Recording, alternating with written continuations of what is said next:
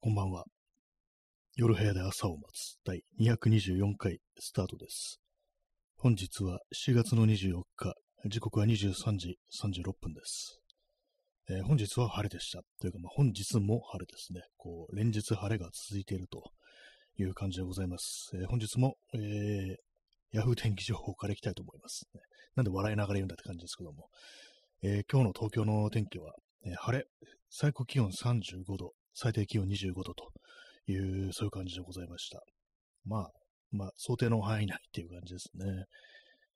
まあ、暑かったですね。なんか暑いとでもあれ良くないですね。ちょっとイライラこうしてしまうっていうのがあったりして、ちょっとね、些細なことで、こう、外ね、暑い中歩いてるときに、些細なことでちょっとイラッとするなんてことが、こう、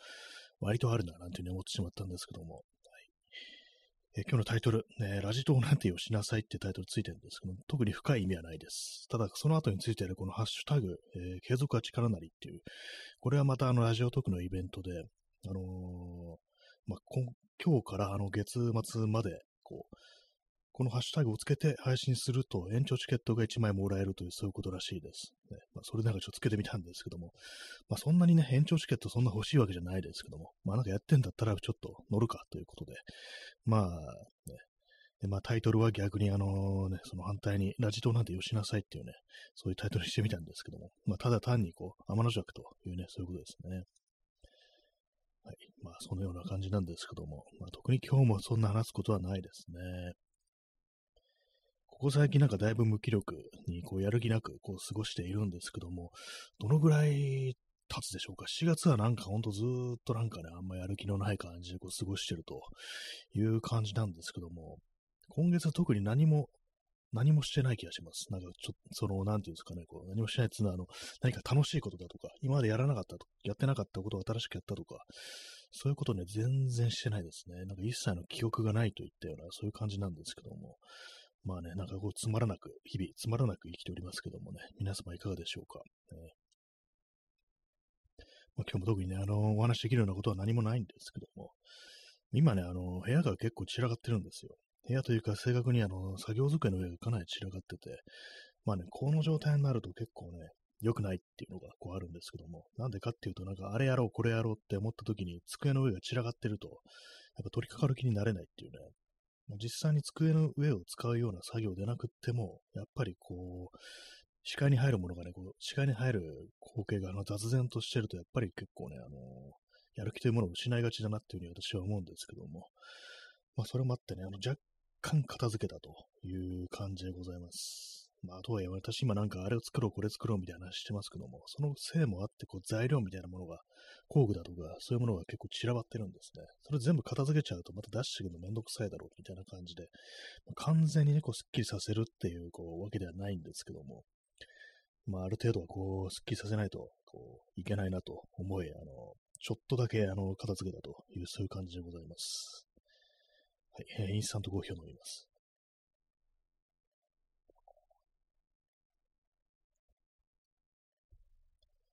えー今日のね、天気はですね、今日の東京の天気は35度、最高気温35度って言いましたけども、今日のね、東京都の熱中症情報っていうのが、こう、ヤフー天気上には表示されてて、そこに今日24日は、危険、屋外での活動をなるべく控えてっていう風に書いてあるんですね。まあ、なるほどって感じなんですけども、で、まあ、明日の、明日の予報は36度なんですよ、最高気温。まあ、あの、今日よりね、1度高いという感じなんですけども、でも、熱中症情報の方は厳重警戒になって、外出は炎天下を下げてという風になってるんですね。明日の方が気温が高いのになぜかその熱中症の、こう、警戒レベルは下がってるんですよ。なんででしょうかこれね、外出は炎天下を下げて、ほんの一度上がってるのになんで下がるんだという、そういう感じなんですけども、何がこう基準になってるのかなと思いますね。まあ、いずれにせよ厳重警戒こうですからね、外出は炎天下を避けて、本当こういう時こそ日傘だというね、まあそういうことはあると思います。まあよくね、あの、思ったんですけども、日傘を差す男は気持ち悪いみたいななんかね、まあ少数派だと思うんですけども、ね、まあもしかしたらあの、サイレントマジョリティっていう、そういうことかもしれないですけども、まあそういうのありますけどもね、あれね、まあ要はこう、いちいちそんなね、こう日焼けだとか、まあその暑いっていうのを気にしているような男は、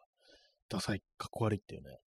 男の中の男じゃないっていうね、こう、腐れチンポだっていうね、なんかそこまで言ってないぞって感じですけども、そういう風になってると思うんですけども、でも実際外歩いてみるとね、あの、信号待ちの時とかに結構日陰入ってる人いますよね。これ男性でも。あれも許しちゃいけないんじゃないかなと。そのね、日陰、日陰じゃない、あの、日傘を差す男が気持ち悪いって言うんだったら、日陰に入ることすら、こう、ね、拒絶しなければいけない、否定しなければいけないっていうになると思うんですよ。そこからもさらに行ったらもうエアコンとか使ってる時点でダサいっていうね、男らしくないっていう感じにもう、ね、もう言ったよなっていうね、そういう感じで、それをなんかこう、突き詰めていった方がいいと思うんですね。もう最終的にはもういきなりあの火炎放射、して、あの、避けるんじゃない、男らしくないぞっていうね、そのぐらいのことは言ってもいいんじゃないかなと私は思ってるんですけど、まあそんなことしましたら、あの、捕まってしまいますので、ね、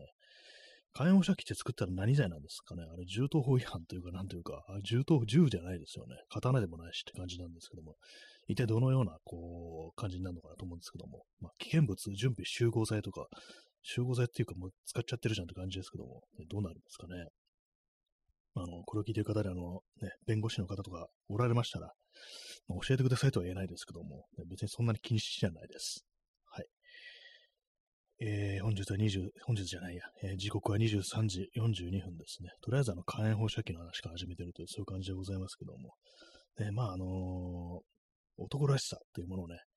だんだん集めてるとね、そういうなんかこう、こんなバカみたいな男らしさあるようなみたいなね、そういうの集めてると少し面白い気分になってきますね。ね、日傘、日傘がダメなんて言ったら日陰もダメだっていうね、日陰にいる男はダサいっていうね、常に炎天下立ち尽くしてろっていうね、そういう感じにしてったらなんか面白いんじゃないかと思うんですけども、まあ冬とかもそうですね、あの、傍観してる男はダサいみたいな感じでね、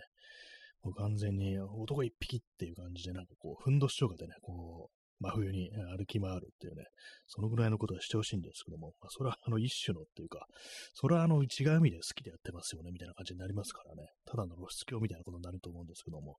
ね、いろいろいますからね、世の中ね。私も雪の日にあの公園の前でね、あの下半身丸出しの男性だと思うんですけども、そういうの見かけたことありますから、ね、あれが一体何だったのかなと今でも思うんですけども、もう10年以上前ですね。昨日たまたまそこのね、その公園の前を通って、やっぱり思い出しますね。あの、10年以上前の、あの、雪の日に、ここでなんかね、こう、なんか、まあ私も直視したわけじゃないんで覚えてないんですけども、すれ違った時に、あれなんか、あの人、ベージュのね、こうパンツを履いてるわけじゃないっぽいぞっていうね、なんか、要はあれなんか履いてなかった臭いっていう、なんかそういうことをなんか後からね、こう思ったんですけども、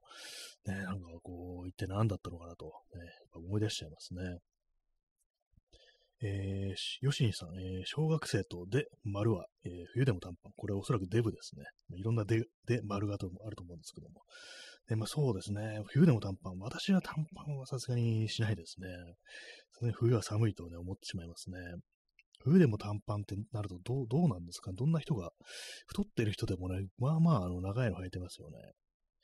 冬短パン、小学生はね、まあ冬短パンがね、こう言いますけども、大人の冬短パンってなると、スケーターとかですかね。スケーターでもさすがにでも長いの空いてると思いますね。冬ね、冬ね、多分短いの空いてるのはね、あのー、運動してる人、あの、ジョギングとかしてる人は、割と、まあ、ハーフパンツ履いてて、でもその下でもタイツみたいなの履いてますよね。でも完全の素足っていうのはやっぱりほとんど磨けないんで、やっぱりね、いるとしたら、あの、あれですね。変態っていう、変態っていうか、あの、露出狂の人っていうまあ可能性が高くなりますね。まあ、というか、そのね、まあ、あの、履いてるように見せて履いてないと、ね、安心してください、履いてませんみたいになってますけども、ね、私の見かけたのはそういう人だったんでしょうというね、そういうところですね。えー、コーヒー飲みます。まあでも一回やってみたら面白いかもしれないですね。こう雪の降る日にね、あの、ズボンもパンツも開かないで歩いてみるっていうね、犯罪ですけども、やったらいけませんけども、なんか面白いのかなって今、ふっと思ってしまったんですけども、でも人間そういうところからね、こう、露出狂への道が開けるみたいな感じだと怖いですよね。その人もね、なんか急になんかこう、別にそういうなんか性的な、なんかこう、盗作ではなく、どうしよう、今、こう、これ脱いでみたら、みたいなね、なんでもない思いつきみたいなものっていうね、思いつくなって感じですけども、まあ、その、そういうところからなんか、そういう道が開けてしまったっていうね、ことがあるかもしれませんからね。まあ、全然そんなことしたいとは私は思いませんけども、ね、冬は寒いですけどもね、夏は夏でね、なんかこう、ね、きついですからね、こう、気に当たってしまいますからね、日焼けしたら、股間が日焼けしたらどうなるんだろうと思うとちょっと怖いですね。私なんか、皮膚が、私肌が弱いもんですから、結構その日焼けするとかなりね、大変なことになるんですよね。それがなんかね、こう、全然ね、こう普段の生活や日に当たってないね、局部をね、こう太陽光線にさらしたら、紫外線にさらしたらね、大変なことになるんじゃないかなと思うんですけども、怖いですね、それはね。まあ、そんな感じで、なんかこう異常な、そういうなんか変な話しかこうしてないですね。継続は力なりと言いますけど、継続ね、してますね、この放送ね。継続してるんですけど、あんま力になってるかと言われると、ちょっと微妙なところでありますね。何の力だろうっていうね、こういうわけのわからない話をして平気な顔でいられるというね、そういう力ですからね、力と呼んでいいのかっていうところですけども、まあ、私も定期的に自分のことを振り返って思います。こんなね、こう、独り言というか、なんというか、こうね、部屋で一人でマイクに向かって、スマホに向かってわけのわからないことを言ってるっていうね、傍から見たらもうね、一体どうしちゃったのか、あの人、この人みたいな、ね、感じになると思うんですけども、ね、たまにそういうふうに正気に戻ることあるんですよ。自分は何をやってるのか、みたいなね、そういうことを思うんですけども、まあでもね、あのー、いいでしょう。いいでしょう。ね、まあ、いいでしょうってなんだって感じですけども、ね、そういう感じで、こう、あれですよね、異常なことをしないとやっていけないような世の中という、まあ、そういうことでございます。ね、皆さんもね、あの、ラジオ島なんてよしなさいというタイトルにしましたけども、ラジオね、こういうわけのわからないことをしてみるのもいいんじゃないかなと思います。ね、こういうラジ島をやることによって、ラジオトークやることによって、ね、外でね、あのズボンもパンツも開かないで歩く歩くというね、こう、異常行為の抑制になるんじゃないかなと思うんですけども、まあ、これ聞いてる方でね、あ、なんか今急にね、こう、ストレイキングしたくなったな、なんていうふうに思ったら、なんかこう、ちょっと考え直して、ね、こういうふうにあの、わけのわからんことを喋るという放送をね、やってみたらいいんじゃないかなというふうに思います。えー、P さん、えー、スウェードのハーフパンツなら真冬でもいけると、タケシット、えー、かっこココバットとか、まあ、ココバットというバンドの人ですね。タケ読み方タケシットでいいんですかね、この人。ずっと私もなんかそのココバットってバンドのこと詳しくはないんですけども、この人の名前はなんか妙になんか頭に残ってて、ね、定期的になんか頭にな、なんかこう、独り言じゃないですけども、タケシットっていうね、なんかあの、声に出さずにつぶやくみたいなね、そういうことがありますね。定期的に本当にあります、ね。まあそうですね、そう、そういえばあの、音楽やってる人の中でね、そう、ね、人によってはそういうふうにハーフパンツ履いてる人いますよね。まあ、ココバット何、どういう、何のバンド、どういうバンドだって言われると私もそんなに音の方はよく知らないんですけども、ねまあ、スウェードならでもそう暑いから、厚手だからね、まあ大丈夫ですよね。まあ、大丈夫って言って、まあ、すねは露出してるんですけども、結構あれなんですよね。あの、すねって出てても大丈夫なんですよね。私よく考えたら、あの、冬場でも自転車に乗るときとか、あのパンツの裾めくるんですよね。あのチェーンに巻き込まないように。まあ世の中は大体まああの、裾にね、アンクルバンドってやつを巻いて、あのチェーンの巻き込み防止みたいな、ことをすると思うんですけども、私なんかそれめんどくさくって普通にまくるんですね。最初は寒いかなと思ってたんですけども、全然大丈夫ですね。基本的にすねから下、すねってのは大丈夫ですね。膝から下なら大丈夫っていう。あまあ、あの、あそこね、基本的になんかあの、人間の体で冷えるのは脂肪がたくさんついてるところっていうね、お腹とか、ね、まあ、冷えやすいっていう、お尻とかね、まあ、そういう、ね、ありますからね。それ逆にあの、そのすね部分っていうのは結構ほとんど筋肉ばっかりっていうことなんで、で、まあ、自転車なんか乗ってたら、ね、結構ね、あのー、動かしますから、足を。それで、まあ、あの、熱をね、こう、発するんですよね、こう、すねとか、ふくらはぎとかは。それもあってね、そんなに寒さを感じないというね、ことを私気がついたんで、冬はね、普通にまあ、まくってますね。だからまあ、事実上のハーフパンツかなと言えるんですけども、ね、まあなんかこう、スウェードのハーフパンツなら、ね、歩きだけだとね、厳しいかという感じなんですけども、そういう冬場でもスウェード、ね、スウェードってでもなんかあの、洗うのが大変そうですね、なんかね。レザーのパンツとか履いてる人って、あの、洗わないってことなんですかね、ああいうのはね。まあ、洗ってないんでしょうね、多分ね。まあ、匂う場合はどうすればいいのかわからないですけども、ね。あの、上のジャケットとかだったらね、レザーのジャケットとかだったら、まだそんな、こう、汗とか、ね、まあ、かかないですし、冬場とかは。まあ、わかんないですよ。あの、ギターウルフの人とかはね、めちゃくちゃ汗かいてるでしょうけれども、ライブとかやってね。まあ、あの、一般的にはね、こう、あれですからね、汗かかないもんですかね、冬はね。だからまあそんな気にしなくていいのかもしれないですね。えー、ヨシニさん、えー、ビーズの稲葉さんも冬は知らないけど、よく短パン履いてますね。あ、そうですね。確かにライブの時は履いてますよね。なんかでも稲葉なら冬も履いてそうみたいなね、こう謎のなんか、まあ、それはないかって感じですけども、ライブだったら履いてそうですよね。ライブの時暑いですからね、多分ね。短パン履いてますね。レザーとかじゃなかったですね。普通の短パン。あれはなん、やっぱあのメタル的なハードロック的なものに対するちょっとリスペクトというか、そういうステージ衣装的なことだと思うんですけども。ね、どうしてるんでしょうか、稲葉さん。ね、最近見てないですけども、ね、なんかちょっと前になんかあのインタビューみたいなのを答えてましたね。見てんじゃないかって感じですけどもね。はい。コーヒー飲みます。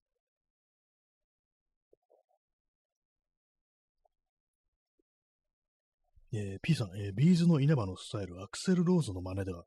あ、そういえばそうですそう、そういえば、この間話にしましたね。アクセルローズ、カージャンにハーフパンツだみたいな話しましたね。そうですね。確かに、あの、音楽的にもそうですよね。なぜか、なぜかちょっと、ね、まあ、失念してましたけども、ね、あ、ヨシリンさん、え稲葉さん、エアコン使わなくて冷たい飲み物も飲まない。あ、なんか、私もどっかで聞いたことありますね。っぱあの、歌の、なんか喉の調子を整えるために、ね、なんか常にそうだみたいなね、すごいですよね。なんかね、エアコン使わないっていうの、なんか、エアコン使わなかったら逆になんか体おかしくなりそうですけどもね、乾燥に、あ、でも冬場だけなのかな夏はさすがに使ってるんですかね。ね冬場は確かに乾燥ね、こう、しそうですからね、本当にね。まあ私もなんか冬場エアコン使わないですね、基本的に。なんか、なんかちょっと嫌な温まり方っていう感じなんで、基本的に、私、あの、電気毛布で対処してるっていう感じなんですよね。厚着をして、足元はなんかこう、電気毛布っていうね、こう部屋の中だと、そういう感じでこう、私、あの、乗り切ってますね。まあ、東京だからね、そんな寒くはないんで、こう、それでもいけるんですけども、まあでもちょっとね、こう、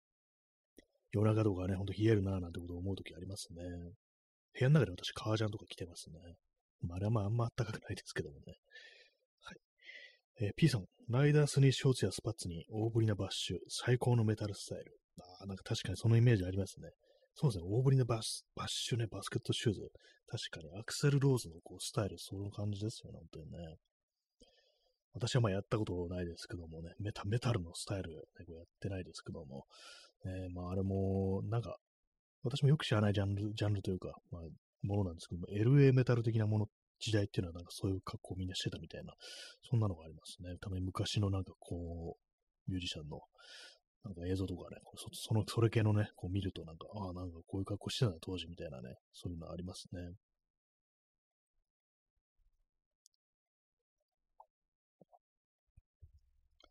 まあ今の、今はね、ほんとなんかこうハーフパンツですね。私は本当こう、コロンビアのハーフパンツ、一辺倒ですね、基本的に。やっぱこれ以外ね、一回なんかこれ履くと、コロンビアのパンツ履くと、僕はなんか結構だるいなみたいな感じ履かなくなりますね。まあ長持ち、ね、重、ね、丈夫で長持ちするってのはまあありますからね。あと普通のね、コットンのパンツとか、なんか夏場はほんといいやっていう感じになりますね、やっぱりね。はい。まあ、そんなところなんですけども、ね、ワークマンのハーフパンツ的なものね、ちょっと買おうかなって思ってたんですけども、ね、昨日もちょっとね、ワークマンの前通り過ぎたんで、ちょっと帰り寄ろうかなと思ったんですけども、なんかあの、ちょっとね、あの、道を違う方向に行っちゃって寄らなかったんですけども、前に、ちょっと前にはね、スラックス、ね、こう、速乾素材のスラックスみたいなの、ね、これはあの普通に長いやつですけども、買ったんですけども、あれはなかなか良かったですね。なんかワークマンプラスっていう店舗があって、普通のとどう違うんだろうみたいな思ったんですけども、入らなかったんでね、ちょっとわかんないです。で、もしかしたらなんかちょっと他のね、こう、店舗と比べて、あの、登山だとか、なんかアウトドアとか、そっちの方向に振ったなんかラインナップなのかな、品揃えなのかなと思ったんですけども、私がいつも夜ね、ワークマンは、普通にまあ、あの、こう、そういう、職人さんとかがね、こう買いに来てるような、ね、感じですね。外で作業する人だとか、ね、そういう人が多いってお店なんですけども、まあ、プラスはどうなんだろうという、ね、話でした。ちょっと椅子に座り直します。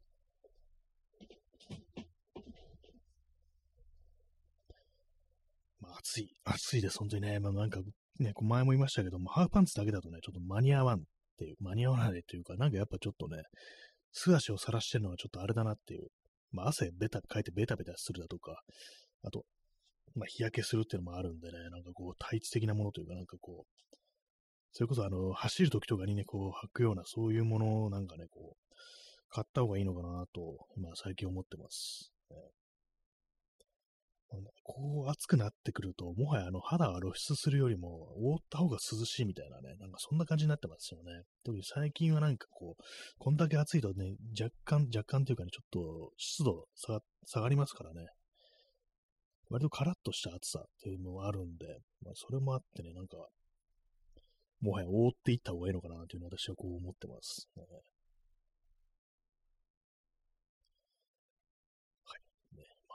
20分経過しましたけども、早くも話題がこうなくなってるという感じなんですけどもね。でもなんかこう、その手のなんか暑さ対策グッズというか、そう下にね、こう着たり、こう履いたりするものって、なんかもったいない気がするみたいなね、ケチくさいですけども、なんかおしゃれとじゃなくて実用だけっていう感じのもの、なんかね、あんまこう高いお金払う気しなくって、なんかどうにかね、こう1000円ぐらいでないかなと思うんですけど、結構なんか、その走るときとかにね、こう着るようなやつは、割とね、なんかこう、ワークマンとかでも、なんか2000円ぐらいしててね、うん、ちょっと高いな、みたいなね、なんか1000円ぐらいで買えたらいいのになと思ってるんですけども、まあ、やっぱ機能性のものはやっぱりなんかね、あの、あんま安くできないのかなというね、ふうに思いますね。ワークマンのその上のに着る長袖のコンプレッションウェアみたいなやつ、あれなんか1900円とかですからね、ワークマンにしてはちょっと高いなみたいなこと思ってね、普通にハーフパンツやとか買えるも高いっていうね、感じなんでね、なんかまだ買ってないんですけども、まあでもね、買った方がいいんだろうなっていうふうに思いますね。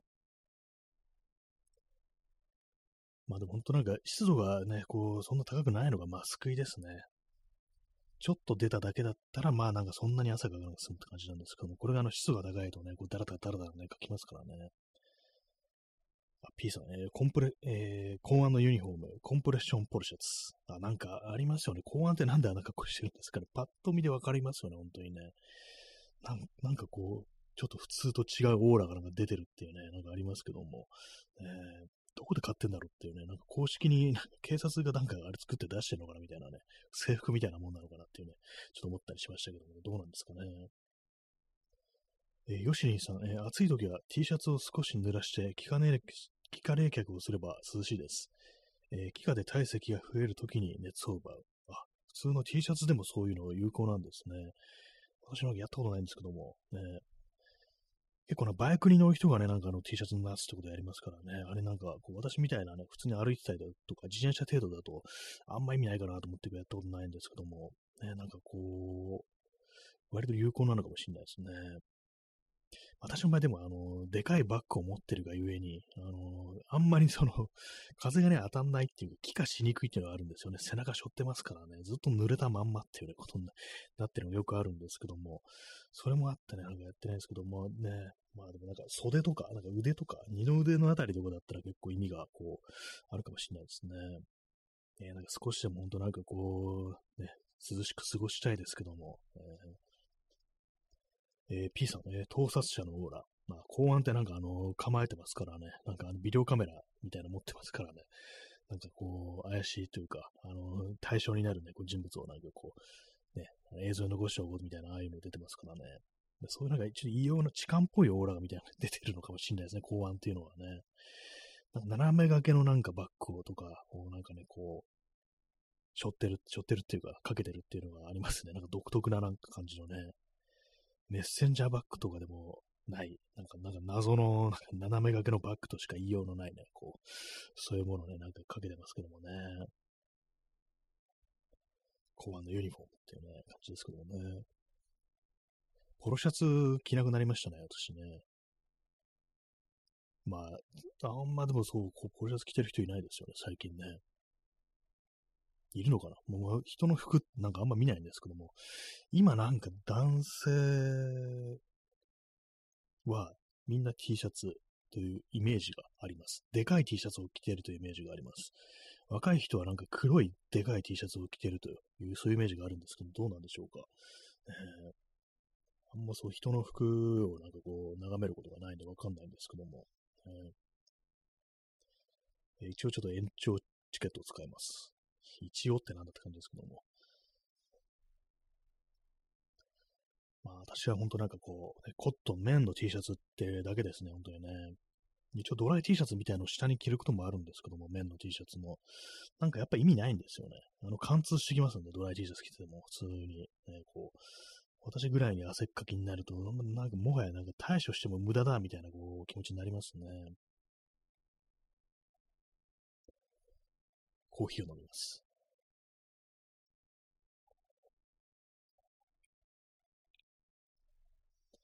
はい。でもさっきから私、あの何かをね、こう言おうとしちゃって、よなんか話題をなんかちょっと思い出して忘れてるんですけども、全然思い出せないですね。まあ大した話題じゃないと思うんですけども。ね、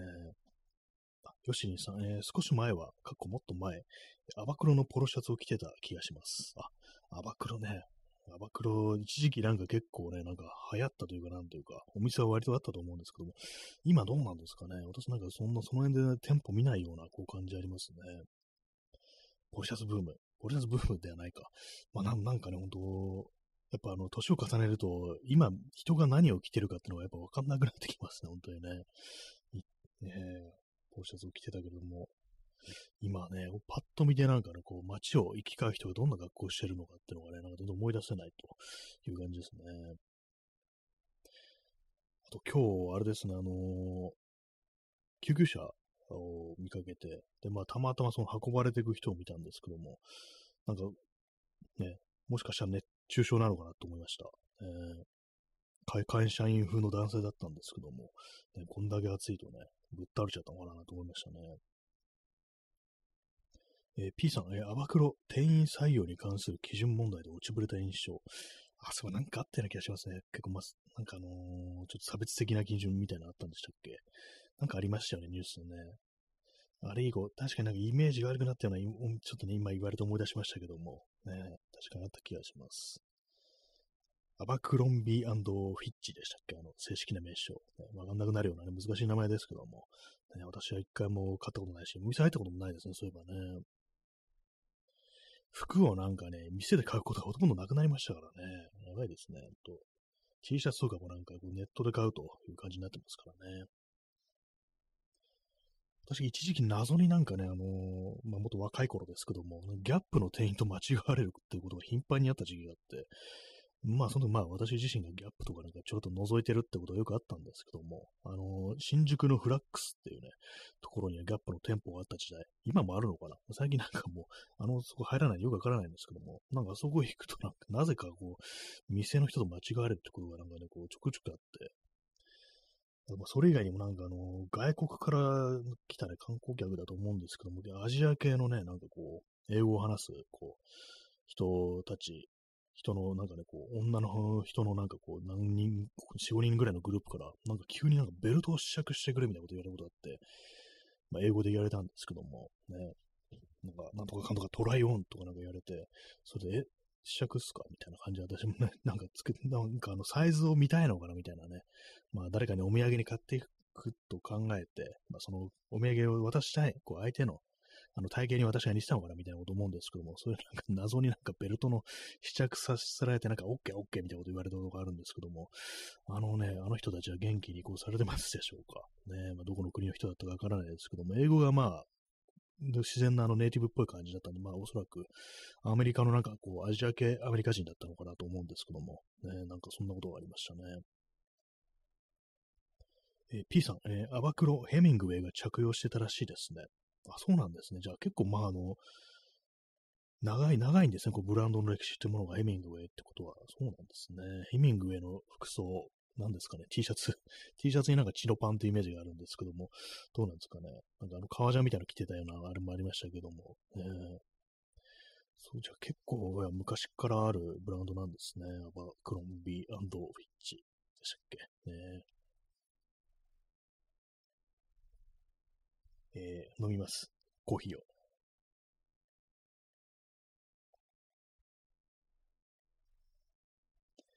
まあ、いろんなね、こう服がありますけども、私はもう本当なんか最近は T シャツだけっていう感じですね。シャツみたいなもの持ってるんですけど、やっぱりなんか着るのがめんどくさいっていうね、着るのめんどくさいというか、なんというか、襟のあるやつあんま着たくないなみたいな感じあるんですよね。一応ポロシャツだとか、あと、まあ、普通の解禁シャツみたいなのも持ってるんですけども、なんかこう、気軽じゃないっていうか、着倒していい感じじゃないっていう、ちょっと丁寧に着ちゃうんですよね。私みたいな汗っかきだとか、あのー、まあ、けどな、メッセージャーバッグだとかね、こうでかいバックパックとか背負って、結構、まあ、あの、その、ショルダーストラップと、その、上半身着てるものが擦れるみたいなことが、まあ、よくあるんですけども、そういうとなるとね、なんかもうシャツっぽいものって、襟のあるものってあんま着る気にならないんですよね。割にこう、擦れる部分がちょっと毛玉っぽくなったりするんで、あんまりちゃんとしたものを着るには、なんかこのバッグと相性悪いな、みたいな、そういうことがこうあったりするんでね、こう全然こう、ね、着ないという感じですね。まあでもなんかこう、物が重いと、ね、こう荷物が多いと、いろいろなんかこう、めんどくさいですよね、本当にね。移動も、なんか、こう、かったるくなりますね。昨日、久々になんかほんと最小構成のこう荷物でね、こう、バッグで、ちっちゃいバッグで出かけて思ったんですけども、やっぱ楽だな、というふうに思いますね、本当にね。これでさらに本当にこうね、あの、カメラとかも持ってかないで、財布、財布もね、なんかあの、あれですよ、キャッシュレス決済だけにしたら、もう、スマートフォンだけで済みますから、スマートフォンと、鍵と、まあ、あと自転車の鍵ですね。その3つぐらいだけってなったら、だいぶ楽だろうなと思ったんですけども、それはそれでも不安になるんでしょうね。今、なんか持つべきものを今、自分は持ってないみたいな感じでね、あの、なんか気になってしょうがないっていう感じになるかもしれないですけども、ね、まあそんなこと言っても私は全然こう外にね、あのカメラを持って行って、あの全然使ってないじゃないかなと。使使ってないじゃないかと。そういうこと言われたらね、まあその通りだと答えざるを得ないんですけども、ね、もうなんかでも、常に持ち歩いてるということに対して、やっぱりこう安心感みたいなのもやっぱありますからね。はい。えー、時刻は0時7分で、えー、日付が変わりまして、4月の25日になりました。25日ですね。8月がもう目の前に来ているという感じなんですけども、8月、8月といえば、吉川浩司の8月はさようならのララバイでしたっけ？なんかそんなタイトルの曲があったような気がします。ね、別にそれだけなんですけども、ね、8月といえば、ね、こう、終戦記念日というものはこうありますけども、今年はどうなるんでしょうかね。あんまこう、去年はね、去年もその前もそうですけども、あんまりその戦争というものの影がどんどん薄くなっていくという、そういう風になってますからね。テレビとか、私テレビ持ってないんでわかんないですけども、テレビとか見てると、全然そのね、こう、昔だったら子供の頃だったらなんかいろいろ戦争の話とか、まあそういうの特番みたいなのやってたのに、今じゃ全然やってないなんてね、なんかそんな話とか聞いたりしますけども、実感するのかもしれないですね。え P さん、電脳ひろひとの配線ラジオトーク。いいですね、このタイトルね。こやばいですね。電脳ひろひと。ね、あの、AI ひろひと的な天皇ですね。昭和天皇か。電脳のね、こうバーチャルで蘇って、バーチャルって蘇るってのはちょっと古臭い言い方に聞こえますね。電脳ひろひとかのこう、配線ラジオトークっていうのは8月の終戦記念日の漁軍放送的な感じでね、あの、さらに、なんか軽く、軽い感じでね、こう言っていくっていうのは面白いですよね。これ実際こうやったらどうなってしまうんでしょうか。あの、ね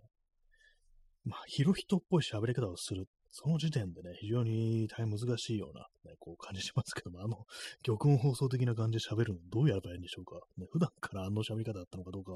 わからないですけれどもね、まあ、昭和天皇の喋り方は私、もうちょっとピンとこないですけども、まだね、前のね、こう、天皇の方は、平成の天皇の方がね、なんかこう、ね、まあ、生きてますから、あの、パッと思いつくんですけども、ちょっと広い人のね、こう、モノマネはなかなか難しいですよね。あれに、広い人のモノマネチャレンジする人自体が非常に少数だと思うんですけども、やったらなんかめんどくさいのがね、こう突撃してきそうっていうのがありますからね。まあでもこのラジオトークでやってほしいですね。こう、電電脳広い人の配線ラジオトークっていうね、急になんか8月の、8月の15日に始まるみたいな感じでね、もうこっからもレギュラーでも行きますみたいな、そういう感じでね、こうやったら割に面白いかなと思うんですけども、ね、間違いなくでも誰か来ますからね、そのタイトルにしてみるとね、そのタイトルに誰か来ますよね、本当にね。ちょっとそれはさすがに私でもね、あのめちゃくちゃ言ってる私でもちょっと怖いなと思うんですけども、これはめんどくさいことになりそうだみたいなね、そういう感じはありますね。えー、チンは今、インスタントコーヒーを飲み干しました。ねまあ、チンっていうね、一人称だけちょっと天皇っぽくしてみたんですけどもね。まあね、こう、どんな感じになるんでしょうかね、配線ラジオトークっていうね。えー、P さん、えー、桑瀬藤子の出番。これあれですかね、あの、なんかあのー、合成の音声ってことですかね。桑瀬藤子ってちょっとよくわかんないですけども。ね、なんか、あの、ニュアンスで、ニュアンスで私勝手にこう、なんかあれ、捉えてるんですけども、なんかあの、あれですかね。合成、合成というか、なんか AI に、AI に喋らせるみたいな感じですかね。まあ、ヒロヒトっぽい感じで喋ってくださいというね、こうね、指示を出して、実際 AI がそれを出力してくれるかどうかちょっとわからないですけども、ね、まあ、真似しがいがある喋り方ではあるかもしれないですね。まあ、なんかね、こう、まあ、玉音放送放送のね、内容も、そんな覚えてないですけども、あの、やっぱ耐え難きを耐え、忍び難きを忍びっていうのは、そのフレーズはやっぱ覚えてますね。帝政の現状に鑑みてとか、なんかそんなね、帝国の現状でしたっけ？帝政ってなんだって感じですけど、帝国の現状に鑑みて、どうのこうのでね、耐え方気を耐え、忍び方気を忍びみたいな、なんかそんな感じだったと思うんですけども、すいません、違うかもしれないですね。ちょっとあの、後で玉音放送を聞いて、聞いてみます。何言ってるかね。あの感じでこう30分でフルでやるともう相当なあの精神力が必要かなと思いますからね。いつ誰がこう突撃していくかわからないというね、感じの放送になりますからね。めんどくさいことになるぞとそれを覚悟してやらなければいけないということで、まあ、完全に匿名で、そう AI に喋らせればね、誰かわかんないですからね。この、あれですね、ラジオトーク、あの、コメントは、あの、あれですね、あの、ひろひとは NG じゃないんですね。ひろひとを NG にしてたらなんか、ね、実際まあ世の中ひろひとって名前の人もいるでしょうし、ね、ちょっとあの、なんかの意図を感じてしまうんで、それ良くないかなと思うんですけども、ね、どうなるんですかね。何が一体、どんな言葉が NG になってるのか、ね、天皇は OK なんですかね。まあ、OK でしょうね。天皇 NG にしてたら、まあ、それこそなんかめんどくさいのが突っ込んできそうですからね、このラジオトークにね。え P さんね、河本博人。あ、いいですね。いい何がいいんだかわかんないですけども。ね、河本博人じゃなくて、河本博人っていう感じでね、なんかこう、ちょびひげと変なメガネかけてね、出てくるっていう感じのパフォーマンスを河本博人がしてくれたら、ね、あの、まあよくわかんないし、よく知らないですけども、河本博人のこと、私。そんなにあの、ブルーハーツとか、なんか、ハイローズだとか、今なんですかねなんかわからないです。クロマニオンです。よくわからないんですけども、いろいろやってましたけども、そんなに詳しくはないんでね、曲もそんな知らないんですけども、そのぐらいのことをやる気概のあるこう人物と考えてよいでしょうか。わかんないですね。河本博人ってね。天皇をなんか揶揄したこうミュージシャンだとか、そういうものはどのくらいいるんですかね。まあまあ、でも、いる、いるにはいるでしょうね。わかんないですけども。え昔あれですよね、あの、これあの、なんか削除されたらしいんですけども、あのこちら葛飾区亀有公園前発祥の、だいぶ初期の方で、そうなんか軍国主義の、なんかこう、ネタがあって、で、それでなんかあの、両津と中川が、天皇陛下万歳って言いながら、あの、三八式歩兵士を焚き火にくべるっていうね、そういうシーンがあったらしいんですけども、ね、あれはなんかやっぱこう、変なのにね、絡まれたんでしょうね。なんかあの、単行本には載らなくなったっていう話を聞いたことがあります。なかなかすごいですよね。天皇陛下万歳っつったら三八式歩兵士を焚き火にくべるって、これなんか本当なんかね、こう、右翼が激怒しそうなこう感じですけども、ね、でもまあそのぐらいのことをなんかこうやる、やっていいだろうみたいな風に思うぐらいの、まあそのぐらいのか、まだ緩い緩いって言ったらあれですけども、感じだったんだな、まだなっていうね。今だったらもうその実際にね、こう、漫画になる前にストップ入りそうですからね。ほんでなんか天皇のことをね、こう、ネタにできるぐらいの世の中じゃないとね、いけませんよ、ほんと。変なのが突っ込んでくるような世の中、世の中良くないですからね、確実にね。全体主義だっていうの思いますよね。はい、えー、0時、え14分ですね。まあ、そんな感じで、あの、えー、ひろひとがお送りしております。私、昭和天皇です。陳の、陳のラジオトークの味はどうだっていう感じですね。もう 全然あの、よくわかってないんでね、あの、陳だけじゃんっていうね、その天皇、天皇成分があの、陳だけじゃないかって感じですけども、ね。まあでもあのー、今の平成天皇のもモノマネだったら結構してる人いそうですよね、あの感じだったらね。えー、ヨシンさん、えー、昭和天皇。ちょっと笑っちゃいました、もう言う前に。えー、昭和天皇もう少し生きていたら、平成の世が見られたというか、ツイッターで 流れてきました。これ面白いですね。なんかそうですね、もうちょっと来たらね、平成なの見れたんですけどもね、惜しいことしたなと、もうちょっと頑張れよっていうね、なんかもう、もうね、もうワンシーズン越せやって感じですけどもね、お亡くなりになってしまったと。ななんでね、こう、なんで落ちちゃったのかなっていうね、こう平成の世が見られなかったっていうね、この発想はちょっと面白いですね、かなりね。そうなんですね。平成の世が見られたっていうね。まあ、平成、平成もね、終わりましたけども、実際ね、こう平成の天皇はね、あの、令和の世をね、こう見てるというね、感じでしたけどもね。何してんですかね、今。今ね、こう、今この時間何してんですかねもう寝てんですかねやっぱりね。年寄りだから、まあ寝てるっていう可能性ありですよね。何時ぐらいに起きてんですかね4時ぐらいに起きてそうですよね、なんかね。もっとか。あの、年寄りってなんか早起きになるから、うちのね、ばあさんとかなんかもう、早すぎて1時ぐらいに起きてる時ありますからね、さすがにそれ早すぎだろみたいなこと思ったんですけども、ね、まあその天皇もね、まあ上皇か、今上皇ですね。もうなんかもう2時ぐらいに起きてんじゃないかなと。ね、結構お年ですからね、そんなになってるかもしれないですね。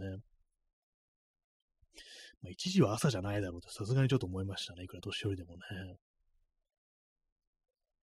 まあそういう私もなんかあんまこう最近はこうあれですね、眠りが浅いみたいな感じでね、こう、中年っぽいっていうね、感じになってますけども、やっぱり人間ね、ちゃんと寝なきゃダメです、本当にね。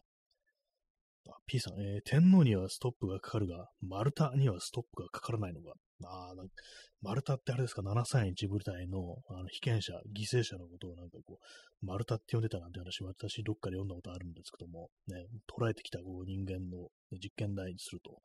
それをなんか丸太と呼ぶっていうね、人間扱いしないという、ね、ことですよね。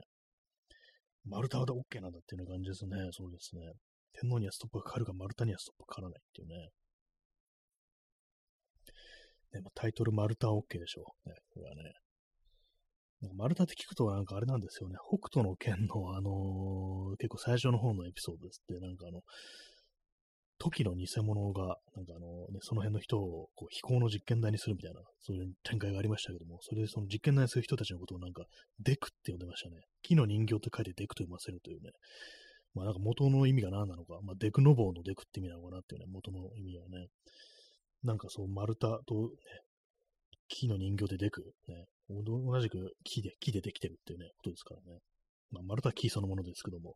なんか不思議と人間を木に例えるっていうのは、なんかそうなんか残酷さみたいなものと、こう、ね、背中合わせなんだなと、ね、ちょっと今何言ってるかわからないですけども、なんかそれを思い出しますね。731部隊。ね、なんか、私もまあよく、そんなにね、よくそんなにあの、文献とか読んでないんで詳しくはないんですけども、ね、なんか、いろいろこう、映画とかにもね、小説みたいなものにもなったりしますよね。はい。なんかこう、やっぱり8月も近くなるとね、どうしてもこの感じの戦争の話題みたいなものはやっぱり増えてきますよね。ね今年はどうなんですかね。まあ去年の8月の思い出、ないですね。8月なんかしたかなっていうね、感じですよ。どこも特になんかこう、ね、お盆の時期も別に大したことはしてないっていう感じで、思い出せないですね、本当にね、なんか最近ね、なんかあの頃何をしてたかみたいなのがね、全然、コロナ以降なんか本当にこう、なんか人生が薄くなってるっていう感じが非常にこうありますね、やっぱりね。はい、0時18分ですね。42分が経過しております。ラジオトークもね、あの40分過ぎると、あの、まあ、盛り上がってきますよね。あの、一応言って、言ってるだけですけども、ね、まあ、さあ盛り上がってまいりましたという感じで、あの、とりあえずあの盛り上がったっていう、ね、言葉にしてみると、言葉にすればね、その時点で、まあ、その、なったも同然だっていうね、言霊ですよね。そういうね、どんどん盛り上げ、盛り上がっていこうじゃないかと、ね、実態は無視して盛り上がっていきましょうというね、そういう感じでございます。まあ、8月の1ヶ月後が9月こと当たり前なんですけども、ね、まあ、昔だったらね、ほんと9月って、もうちょっとなんかね、過ごしやすかったはずなのに、まあ、ほんと21世紀になってから、本当なんかもう9月でも真夏だみたいな感じになってますからね、一切なんかこう、夏の終わりみたいな、そういうメローさみたいなもの、なんかセンチメンタルな気分ってものがね、こう全然なくなりましたね、本当にね。季節の変わり目みたいなのってなんかちょっと感傷的になったりするものですけども、まあ、なくなりましたね。もはやもう、四季がないっていうね。日本には四季があるという、まあ、大嘘をこいてる人たちが結構いますけども、もうないぞっていうね、本当にこう、暑い時期、寒い時期っていうね、その二つに大別される感じになっちゃいましたね。秋、春、何ですか？みたいなね。まあ、春はまだあの桜とか咲くから、まだ存在というものがね、こう、目視できますけども、秋ってないですよね、もはやね。暑いよっていうね、去年とか本当なんかあの12月まで暑かったような気がするんですよね。12月、11月いっぱい結構なんか暖かかったような気が私するんですけども、でまあ、今年はね、またさらにね、なんかこう記録を更新しそうな感じがします。ねまあ、本当にこうあれですよね、あのー、いわゆる、まあ、あの、気候変動ということなんでしょうけれども、ね、さすがにもうきついですね。本当にね。もうちょっと寒冷化してくんないとという感じですけども。ねまあ、そういうこと言ってるとね、なんかこう、火山がね、こう大噴火して、それであの、灰で、あの、こう、覆われてしまってね、本当こう、例外みたいなものがね、こう、出てきたいっていうね、そういう怖さがありますけども、えー、暑くても寒くてもダメだっていうね。えー、ヨシニさん、えー、コロナで人との、人と会話ができてなくて、子供の成長が遅れてるらしいです。コロナだと、まあ、やっぱ話せないって感じあるんですかね。子供たちどうしてるんですかね、そういえばね。なんかあんまこう、学校とかね、なんかこう、ね、そう確かに、初期2020年とかね、あのぐらいの時になんかそれこそなんかこう進学してとかね、こう学校入ってって感じになった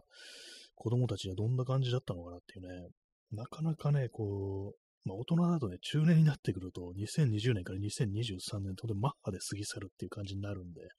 それでね、なんかあまり実感ないんですけども、でも子供化したらすごいなんか年月ね、ですよね。3年経ったらもう完全にね、もうあれですからね、もうすごいぐんと伸びてるみたいな、ね、成長期とかだと、そういう風になりそうです。なってますからね。どんな感覚なのかって、ちょっとたまに気になることはね、ちょっとありますね。えー、P さん、えー、富士山の地下洞窟に仕掛けられた爆弾によって大噴火があっ これ、あれですね。あれですよね。あの、ブラックエンジェルスって漫画ですよね。昔の漫画。私最近読んだんですけども、去年読んだんですけども、今年かな読んだんですけども、そういうね、なんか唐突になんかそういうね、こう、大噴火、大噴火じゃないです。大噴火ってか、唐突でもないですけども、そういうね、なんか水面下でそういう陰謀がね、こう進んでて、急になんかね、こう、地獄みたいな様子になって、あの、関東一円が北斗の剣みたいな世界になるっていうね、めちゃくちゃな展開だなと思ったんですけども、ね、関東がなんかその壁でね、囲まれて、で、まあ、北斗弁みたいになってるんですけども、壁越えると普通にあの文明があるっていうね、これちょっと無理ないかなと私思ったんですけども、普通になんか主人公たち出入りしてましたからね、なんかね、そう壁をね、越えようとするとなんかミサイルとかで撃たれるっていうね、こう完全にわけのわかんない展開でしたけども、ね、何だったんでしょうっていうね、ブラックエンジェルス、そう一時期ね、こう無料になってたんで、私一気に一気に読んでしまいましたからね、あれね。なんか一気にあれ読んでるとちょっとね、気が狂ってきますね、本当にね。気が狂ってくるって言い方ちょっとあれですけども、なんかね、変な、こうね、テンションがちょっと暴力的になってくるような、そういうところありますね。私は今日あれをね、あの、ついに読み終わりました。あのー、たびたびこう話題にしましたけども、野獣警察っていうね、こう漫画をね、こう読み終わったんですけども、なんか最後、普通、なんかあの、最終回って感じじゃなくて、まあ、あの、いつもの1エピソードって感じで、こう、シュッと終わるっていうね。まあ、こういう感じんだよ、劇画っていうのはってね、そういうこと思いましたね。まあ、総じてなんかね、本当にこう、ね、バカみたいな、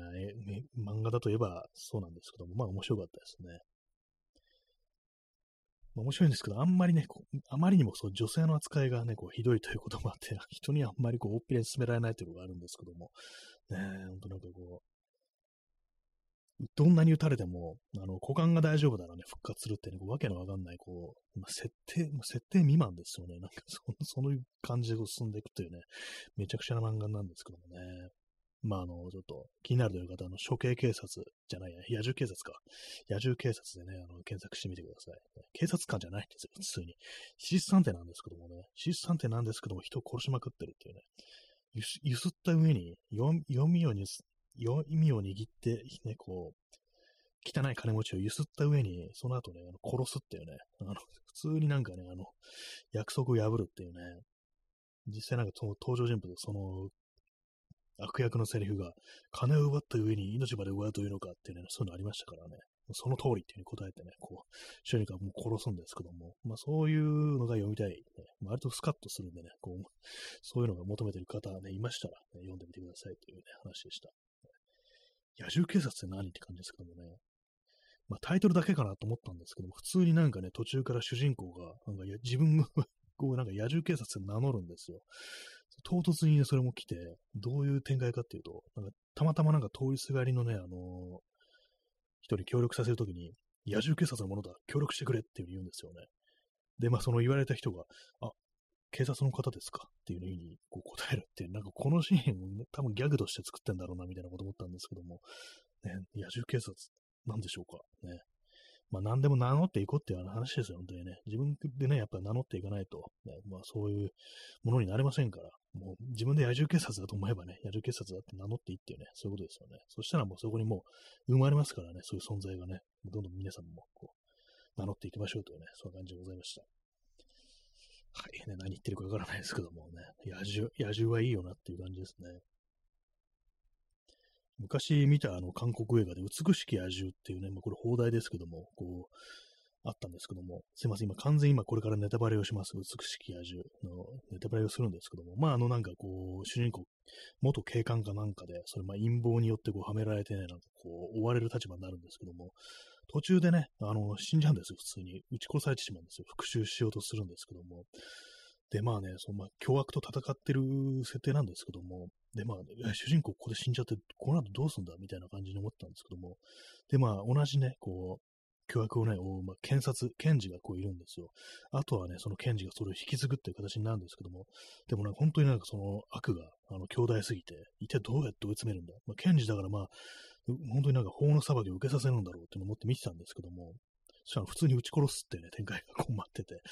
ああ、まあそれが手っ取り早いやって感じだったんですけども、まああれもいわゆるなんか野獣警察だったのかなというね、そういうこと思いましたね。事実上の野獣警察だなとこれっていうふうに思いながら見てましたけども、まああの一応シリアスなこう展開なんで、気になる方は見てみてください。割に面白かったですね。えー、まあそういう話をしてますけど、思いっきりネタバレをしましたね。この像結構あれもね、あの、ネタバレをしてます。はい。とね、なんか最近ね、私、あの、尺に触るのが、あれなんですよ。あの、ちょっと前までね、あの、アマゾンプライムに入ったんですけども、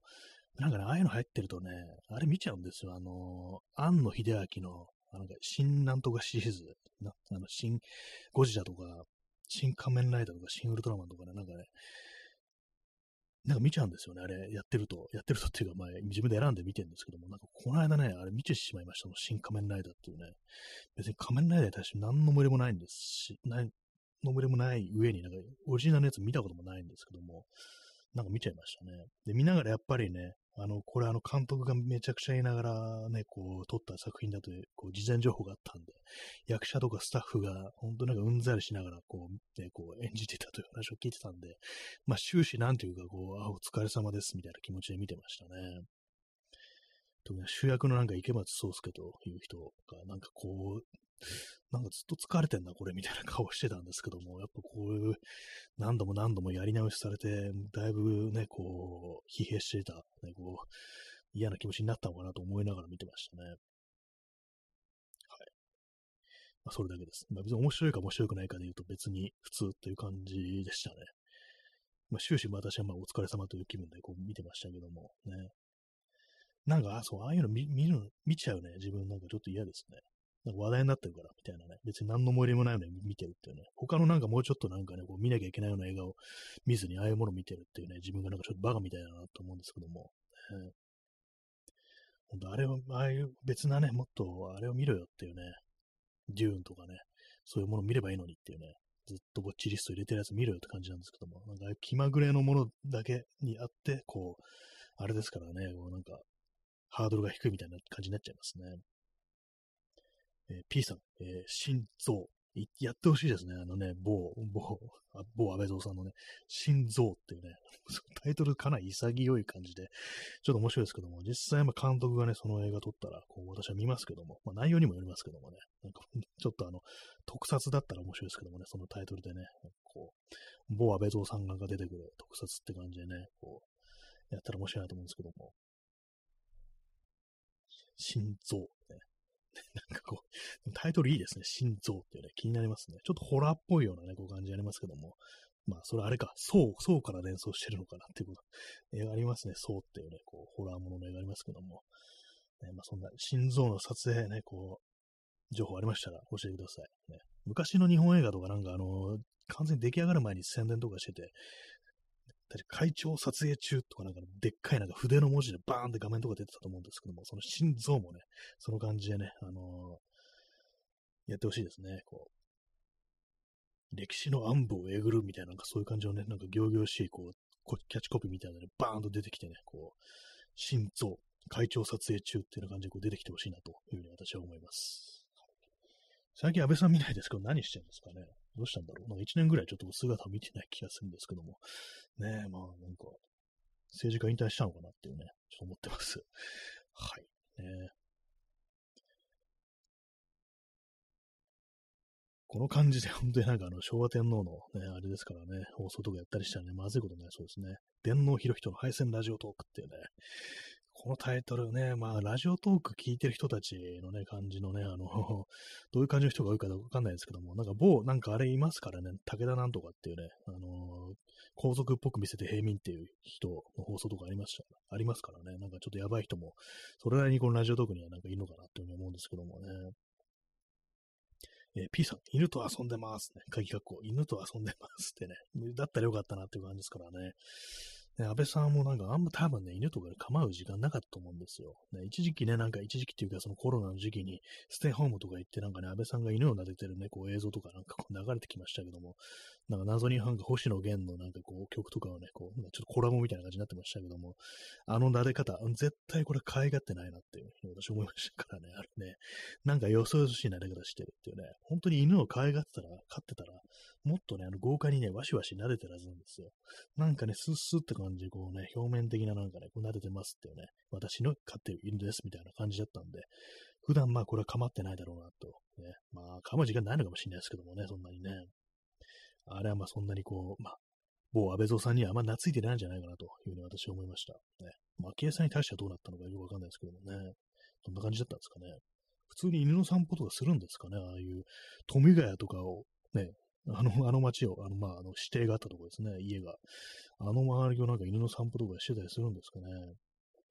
なんか想像つかないですけどもね。その継続は力なりという、ね、話をしながら、なんかめちゃくちゃな、ね、放送してますけども、ね、継続は継続でもね、戦争を継続しちゃまずいということでね、まあ、1月15日戦争が終わったというね、ことですけども、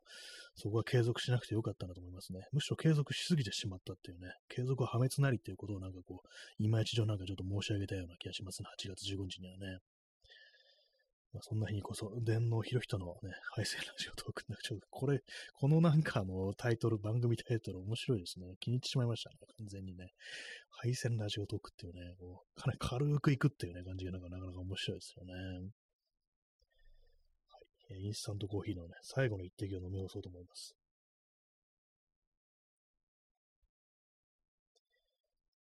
はい。ね、すべての水分を失いました。失ったわけじゃないですけども、ね。最近ちょっと水をあんま飲んでないですね。コーヒーばっかり飲んでて、普通の水を飲んでないんでね、ちょっといかんだと思うんですけども、一応ボトルにね、水は汲んであるんですけども、入れて部屋のね、この机のとこ置いてあるんですけども、いまいちなんかね、こう、水に飽きた、水に飽きたという感じですね。えー、P さん、えー、次はイタリア抜きでやろうぜ。じゃねえんだよ。次は市民抜きでやったれ。あ、なんかよく言いますよね。数字国で、ドイツ、イタリア、日本の三国同盟ってのありましたけども、イタリアがね、まあ、途中でこう、連合国側に行ったからということもあって、次はイタリア抜きでやろうぜって、なんかそういうなんか変なジョークみたいなね、分かってる風なジョークみたいなのありますけども、戦争ジョーク。ね、じゃねえんだよって感じですよね、本当にね。市民抜きでやってるっていうね。結局そうですよね。実際イタリア抜きでやっても負けてるわけだから何、何勝てるような感じいるんだよっていうね、話ですからね。まあ、立っててもね、立っても勝っててもね、まあ戦争ってもやっちゃいけないんですけどね、基本的にね。本当市民抜きでやれってね、まあ本当その通りです、本当にね。えー、吉さん、えー、野田元総理は駅前にずっと立ってるけど、ほとんど相手にされてないです。あ、そうなんです。なんか確かなんかずっと、毎日やってんですよね、あの人。野田元総理。ね。相手されてないです。まあもう本当風景になっちゃったんですかね。なんか今日もおるわみたいな感じでね、自分のことが野田元総理だと思い込んでるなんか一般の人っていうなんか、もしかしたらそういうふうに思われたりしてなんてことをちょっとと思ったんですけども、前でされてない中立ち尽くすっていうのもなかなかのね、これ精神力であるかなと思うんですけども、まあどうなんですかね。本当ね、野田元総理。あまりいいイメージがないですけども、あまりというかかなり悪いイメージがありますけども、ねえ、なんかね、でもまずっと立ってるっていうね、立ってるとなんかまあ評価する人ってのはそれなりにこういるんでしょうね、やっぱりね、こう、ねえ、まあそんなこう、まあ、愚直なところというか、なんというか、こう市民の方を向いている、ね、こう、国民の方を向いているみたいな、そういう感じで、ね、評価する人いるのかもしれないですね。次は野田。次は天皇の時でやろうぜ。ちょっとよくわかんないですね。なんか今自分で言っといてわかんなくなっちゃいました。まあそんなね、あの敗戦のね、月を目の前にした感じの放送でね、だいぶなんかこう、不敬罪に問われるような感じの放送ですけども、不敬も何もないっていうね、同じ人間だから、でネタにしていいだろうって感じですよね。まあ、そんな感じでね、こう、まあ来来年は、来月じゃないや、ね、8月はもう毎日が敗戦ラジオトークだという感じでね、どんどんどんどん負けていこうという感じでございます。負けていこうっていうかわかんないですけども、ま、そんな感じでね、本日早々この放送終わりたいと思います。えー、時刻は0時35分ですね。だいぶ遅い時間になりましたけども。まあ夜はまだこれからだとは言え言わないですけども、ね、まあ、過ごしやすくなってきたとは言えないですね。こんな夜でもね、暑いですね、普通にね。まあ熱中症にお気をつけてください。ね、それでは、さようなら。おやすみなさい。